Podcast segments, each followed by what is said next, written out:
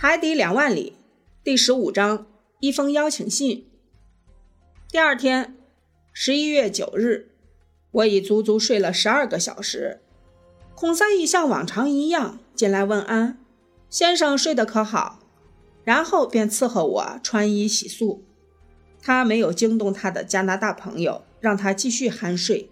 这位朋友仿佛是一个一辈子只知道睡觉的人。我任由孔三义独自絮叨。时不时的应上一声，我一直在琢磨，昨天我们谈话之后，尼莫庭长就一直没有露面，希望今天能见到他。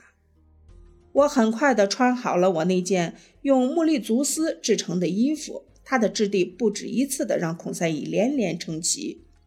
我告诉他，这衣服料子系江瑶、江桃吐在岩石上的丝做成的。这种丝既柔软又明亮。江瑶是一种贝类，盛产于地中海沿岸。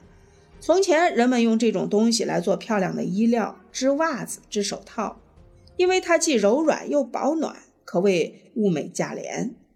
鹦鹉螺号的艇员完全可以用它来做衣服，不需要在陆地上的棉花、羊毛和蚕丝。穿好衣服以后。我便前往大客厅，可是那儿却空无一人。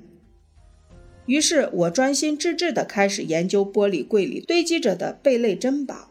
我同时还翻看了那些大本的植物标本册，全都是那些最稀有的海洋植物。尽管已经风干，但依然色彩鲜艳迷人。在这些珍贵的水生植物中，有一些轮生苔藓、孔雀团扇藻。葡萄叶形海藻、粒状水马齿、猩红色柔软海草、扇形海狐、海菇、吸盘草，状如压扁了的蘑菇，长期以来被归入植物虫动物。最后是各种各样的褐藻类植物。一天就这么过去了，可始终未见尼某庭长露面。客厅的舷窗也没有打开，也许他是怕我们总是看着那些美妙的东西会厌烦的。鹦鹉螺号始终保持着东北偏东的航向，航速为十二海里，深度为六十米。翌日，十一月十日，依然未见有人来，与头一天一样的寂寞冷清。我没有看见艇上的任何一个人。内德和孔赛义同我一起度过了这一天的大部分时间，他们也都对尼莫艇长的不露面感到惊诧。这个怪人是不是病了？亦或是他想改变处置我们的计划？管他呢，我们就按孔赛义说的办，好生享受这一天。送来的饭菜既丰盛又可口，我们的主人说话算数，没什么可抱怨的。何况突遭不测，却受到如此接待，还有什么权利去指责人家呢？自这一天起，我开始记日记，把冒险经历详细而准确地记录下来。有趣的是，我是记在用大叶藻制成的纸上的。十一月十一日一大早，鹦鹉螺号艇内充满了新鲜空气，我知道我们又浮出水面来补充氧气了。我向着中央扶梯走去，上了艇顶平台。当时是早晨六时，天很阴沉，海上灰蒙蒙的，但海面十分平静，几乎不见波浪。尼莫艇长会上来吗？我真希望能在平台上见到他，但我看见的只是那个被关在玻璃舱里的舵手。我坐在小艇外壳的突出部分上。悠然自得地呼吸着带着鱼腥味的空气，渐渐的，晨雾被阳光驱散，一轮红日冉冉升起，海上洒满了金色的阳光，高空飘逸着浮云，也被照得金光闪闪的，令人心旷神怡。但是天空中有一片片的猫舌云，预示着整天都会刮大风。不过。鹦鹉螺号大风暴都见过。这风又怎么奈何得了他？因此，我坦然地欣赏着日出时的美景，满心愉悦，喜不自胜。正在这时，我听见有人朝平台走来。我正准备向尼莫艇长道早安，可是来的竟是他的副手。艇长第一次与我们相见时，他也在场。他在平台上径直地往前走，仿佛没发现我的存在似的。他举起手中的高倍望远镜，聚精会神地搜索着水天相接处。观察完了之后，他走进舱盖，说了一句话。这句话我已经记住了。因为他每天早晨在同样的情况下都说这么一句，他是这么说的：“Norton Respor, Lomi Virch。”我记住的是他发的音，是什么意思呢？我就不得而知了。说完这句话之后，这位大副便下到舱里去了。我在想，鹦鹉螺号大概又是要潜入水下航行了，于是我便走到舱口。沿着纵向通道回到自己的房间，就这样连续过了五天，不见有任何变化。每天早晨，我都上到艇顶平台，看到的是同一个人，听他说同一句话。尼莫艇长却始终没有露面。我发了狠，不想再见他了。可是十一月十六日，当我同内德及孔塞伊一同回到我的房间时，发现桌子上有一张写给我的便签。我迫不及待地把便签展开来，便签上的字迹清晰而洒脱，有点哥特式的架势，令我想起了德文字体。便签上写着如下话语：“阿罗纳克斯先生，自定于明晨在鄙人之克雷斯波岛森林打猎，敬请先生大驾光临。”教授先生若能携两位同伴一起前往，将不胜荣幸之至。鹦鹉螺号指挥官尼莫艇长敬上。一八六七年十一月十六日，于鹦鹉螺号打猎。内德嚷叫道：“而且是在他的克雷斯波岛森林里。”孔塞伊也惊叫起来。这么说，这个怪人要回陆地上去了。内德兰德说道。我觉得这一点在信上已经说得很明确了。我又看了一遍信，说：“好啊，应该接受邀请。”加拿大人接着说道：“一旦踏上陆地，我们就有门了。再说，可以吃上新鲜野味了，我会很开心的。”尼莫艇长一向十分讨厌陆地与岛屿，现在却要邀请我们去森林里打猎，这不是很矛盾吗？可我不去管他了，便说道。让我们还是先找一找克雷斯波岛究竟在什么地方吧。于是我查看了地球平面球形图，在北纬三十二度四十分、西经一百六十七度五十分处，发现有一处小岛。该岛是克雷斯波船长于一八零一年发现的。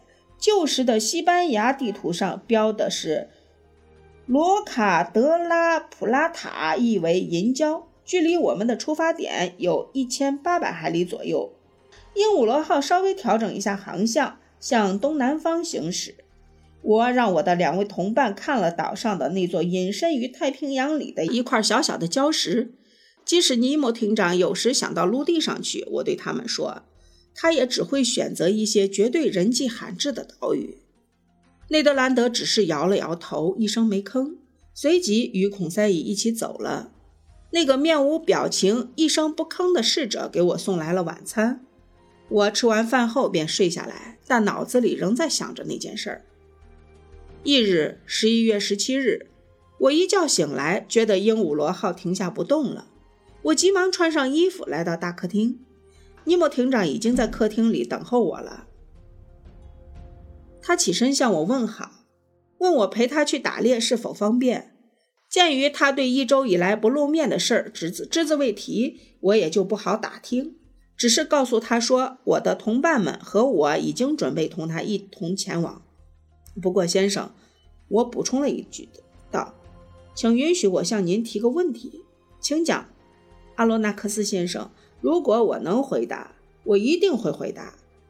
那好，厅长，我想问一声，既然您已经同陆地断绝了一切关系，您在克里斯波岛上怎么会拥有森林呢？教授先生，厅长回答说：“我所拥有的森林，既不像太阳要求它的光，也不要求它的热。那儿没有狮子、老虎、猎豹以及任何四条腿的动物。这片森林只有我一个人知晓，它只为我一个人生长。它并非陆地森林，而是地地道道的海底森林。海底森林！”我惊叫道：“是的，教授先生，您邀请我的就是那里。正是，走着去啊。对，连脚都不会湿，边走边打猎，边走边打猎，手里拿着枪，手里拿着枪。我直勾勾地盯着鹦鹉螺号的艇长，一点都没有向他讨好的意思。毫无疑问，这个人脑子一定有病。我暗想到，他犯过一次病了。”整整一周，甚至都还没全好，真遗憾。我宁愿他脾气古怪一点，也不愿意看到他发病。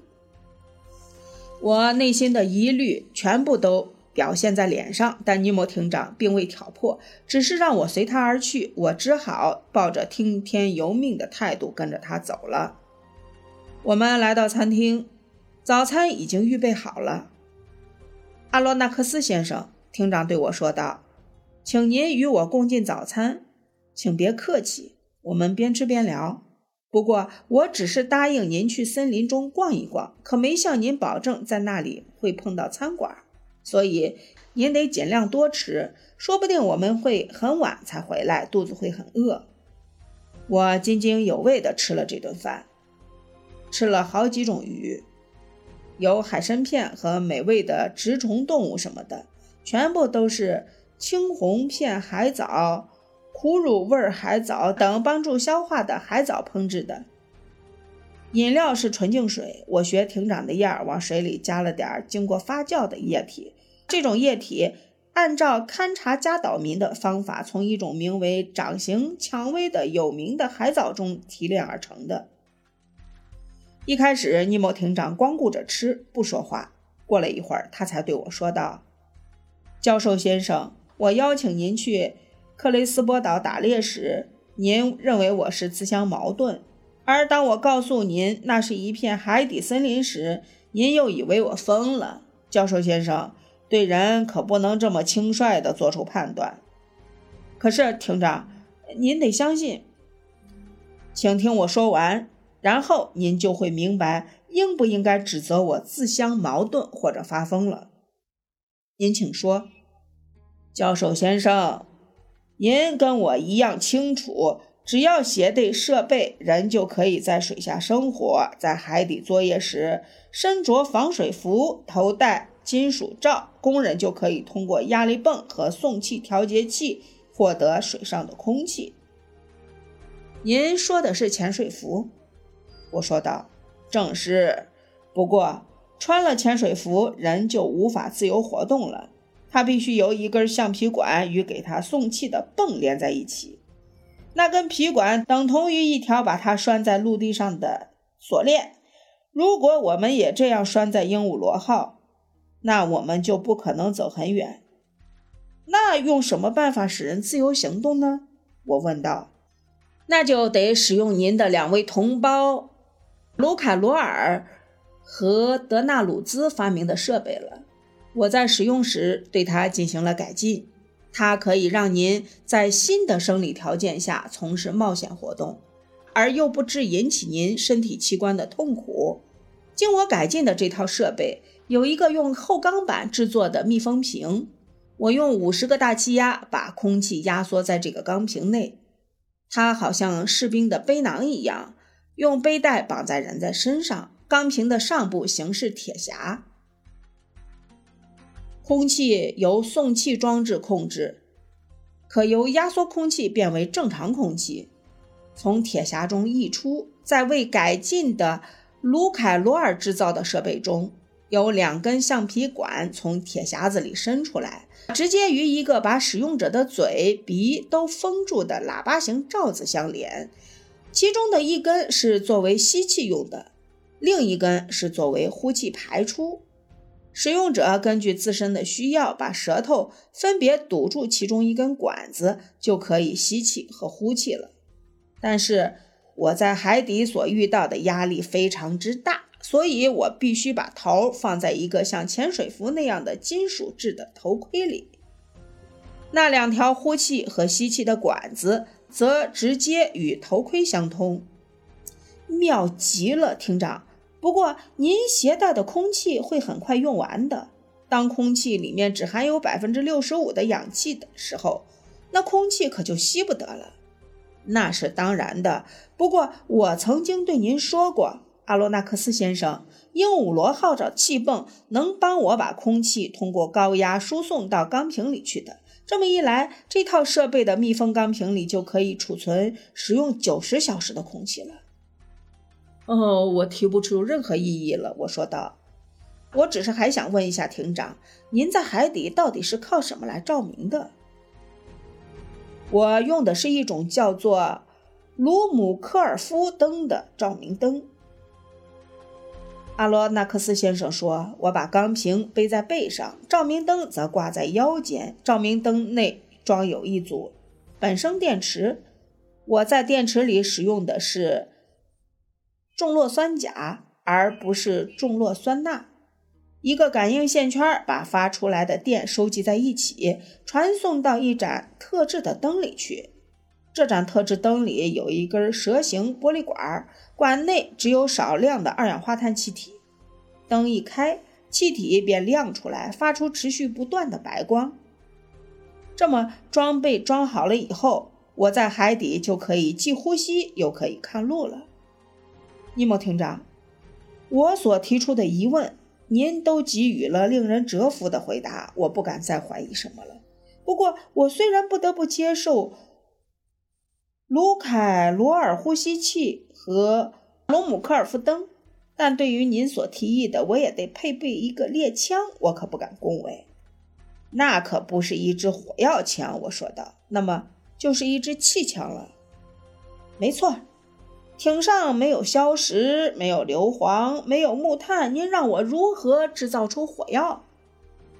再说，我应声道：“要在比空气密度高百分之八十五的水里射击，还必须克服巨大的阻力的。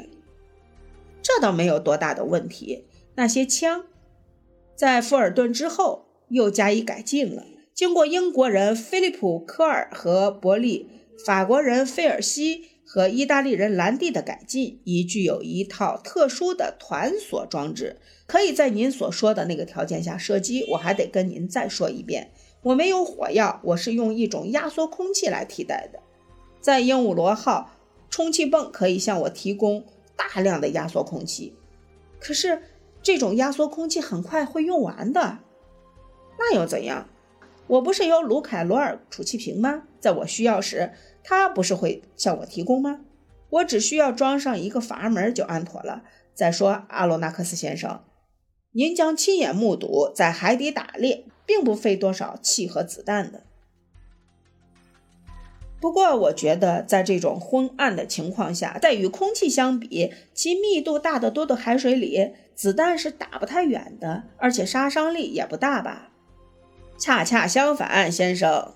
用这种枪射击，枪枪毙命，而且猎物一旦被击中，不管其伤势多么轻微，当然当即必然当即倒下。那为什么呢？因为这种枪射出的并非普通的子弹，而是一种玻璃子弹，是奥地利化学家列尼布洛克发明的。这种子弹我储备了很多。这种玻璃子弹外面有一层钢套。